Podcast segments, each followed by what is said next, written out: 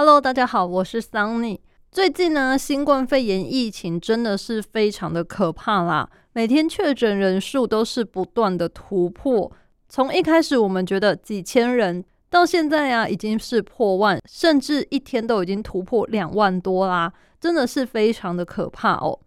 那各大药局啊，或是药妆店啊，现在生意也都是非常的好，尤其是快筛试剂啊。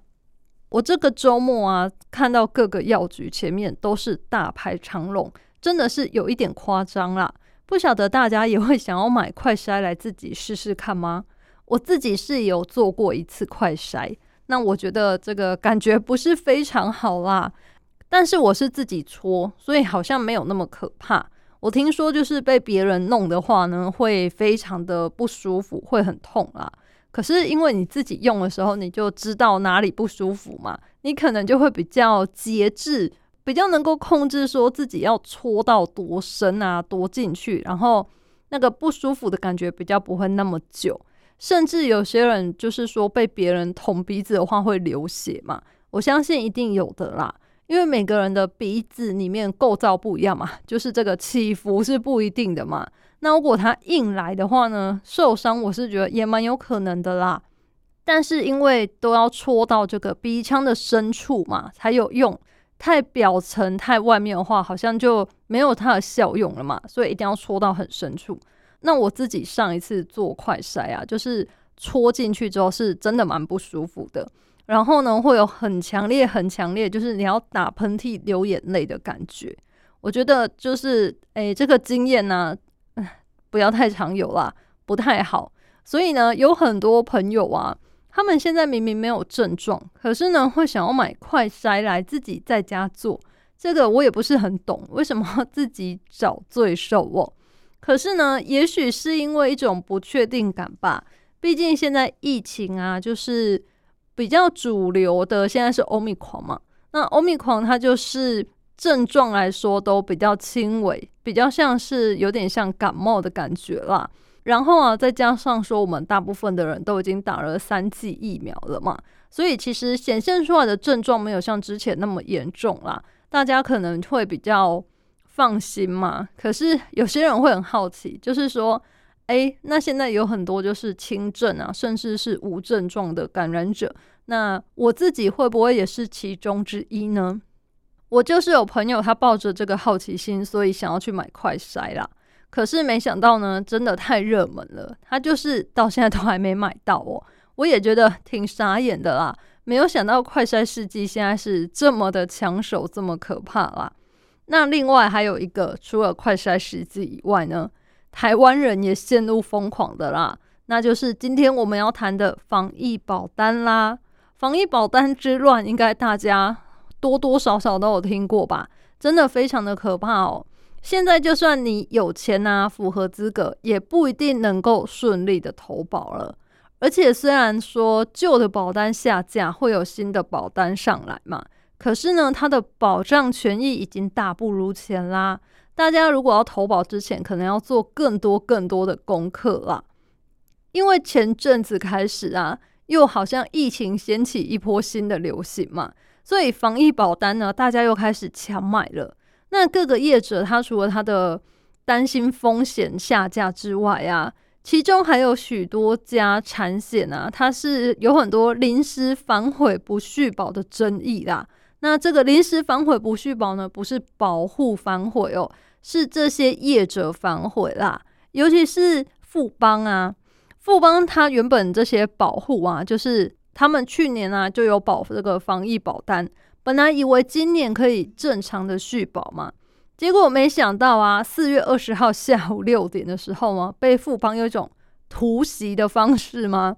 要求说当天下午五点半以前一定要缴款才可以续保哦。那信用卡扣款的客户啊，措手不及啦，而且啊，就连原本啊跟客户说好的。而且就连业务员呐，他们可能原本就有跟客户说啊，时间到了，信用卡就会自动扣款续保啦。这样这些业务员也被骂得狗血淋头啦，因为就富邦这个做法让大家都不能接受嘛，就觉得太突然了吧？你这样就不让我保了？那也因为这样啊，金管会就介入调查了。富邦产险啊，之后就只好对外宣布，他就说四月二十号以前啊，已经把这些要保文件跟信用卡刷卡单啊，还有收到五月份续保通知单，而且在二十号前，就是你的业务员有跟你说会续保的这些自动扣款的客户都可以续保哦。所以你看，这个舆论的压力呀，真的是非常的可怕啦。但是疫情啊，还有这个保险公司它所能承担的风险呢，也是这个时候突然就被大家有一点拿出来讨论了嘛，对不对？因为你看，连富邦产险这么大的公司，它都一再的变卦哦。虽然说会让大家的确是有一点傻眼吗？不过我觉得可能也是因为染疫的人数啊，每每就是一直飙高啦，超乎他们所预期。然后呢，中央的防疫政策也会有常常许多，就是哎，一个突然之间就大转弯了嘛，所以搞得大家人仰马翻的啦。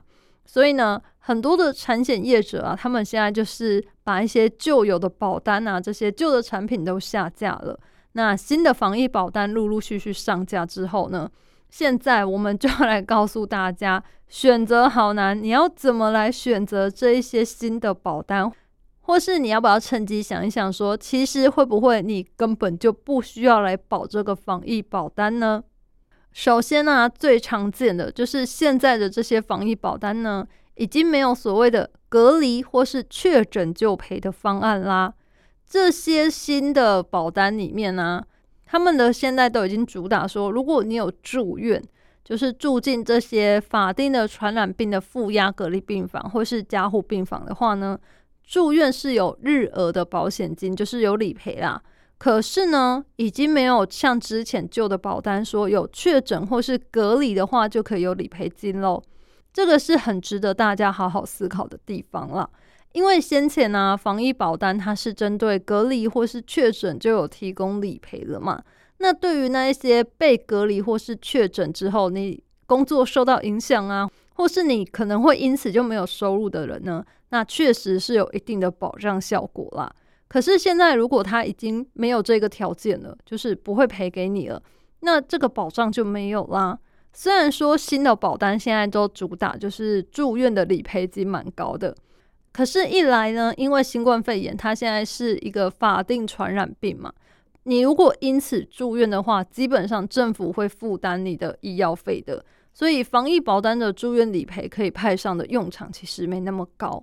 然后再加上现在其实新的流行的这个变异株啊，还有呢中央的政策啊，现在已经不是你染疫就一定要住院了。现在有很多都只是在家隔离，除非你是有一些并发症啊，或者是特殊的状况啊，像是孕妇啊之类的，他们才会让你住院哦。其他现在多数的轻症患者呢，都只是在家自我休养就好了，所以。你保这个防疫保单之后呢，你是不是其实就算你确诊了，你也拿不到这个理赔金呢？这个呢，就留给大家好好的评估一下啦。那再来呢，防疫保单还有保另外一种嘛，是所谓的疫苗不良事件呐。那这是什么呢？就是在说你打了疫苗之后呢，有没有不舒服？这个不舒服可能是要真的很不舒服哦，不是像我们一般说啊。略略发烧啦，身体酸痛没有哦，是疫苗不良事件啊，政府要认定的那一种才有算哦。这一次他们的方案里面呢，除了说补助丧葬费，就是你挂掉的那个钱之外呢，其实也都有针对疫苗不良事件的住院理赔啦。可是呢，现在我们的疫苗普及率已经这么高，很多人都已经打满三剂了嘛。所以会不会其实这个疫苗不良事件对我们来说也没有太大的意义呢？而且关于接种疫苗不良事件认定啊，大家投保之前啊，更要仔细的留意哦。像是富邦它的保单呐，里面就是 只有针对你接种后十四天内那个不良事件才有理赔哦。如果超过了十四天，就是两个礼拜以后啊，一个月之后你突然。哎呀，不舒服了啊？怎么了？这个是没有算在他们的保单的这个范围里的啦。所以呢，我是觉得，如果大家是想要针对说，哦，打疫苗会有不良反应啊，你会不舒服，想要拿到这个理赔金的部分呢，其实也可以选择就是不要保啦，因为保这个好像嗯没有比较好诶，你得不到什么保障啊，只是多花钱而已喽。那再来还有一些人，他是把医疗险啊，把它视为类防疫保单，为什么呢？因为啊，有一些医疗险里面呢，他会写说符合法定传染病的条件就可以理赔，或者是他会提供住院日额的理赔啦。所以现在有很多寿险业者啊，他基于这个风险的考量啊，其实相关的产品呢，他都把它停售了。那为什么呢？因为呢，就是大家会是有一点钻漏洞吗？就是他们觉得说保了这个医疗险之外呢，啊，如果我今天因为新冠肺炎怎么了，这个也都可以理赔吧。所以业者当然也发现了这件事啊，他就把它停售了。那已经有医疗险的人，我觉得大家就不用特地再买其他的了啦，因为你原本的医疗险应该就已经要涵盖这一些住院啊、手术啊，或者是你其他有什么。重症之类的保险嘛，它都已经把它包含在里面，所以不用特地再去买啦。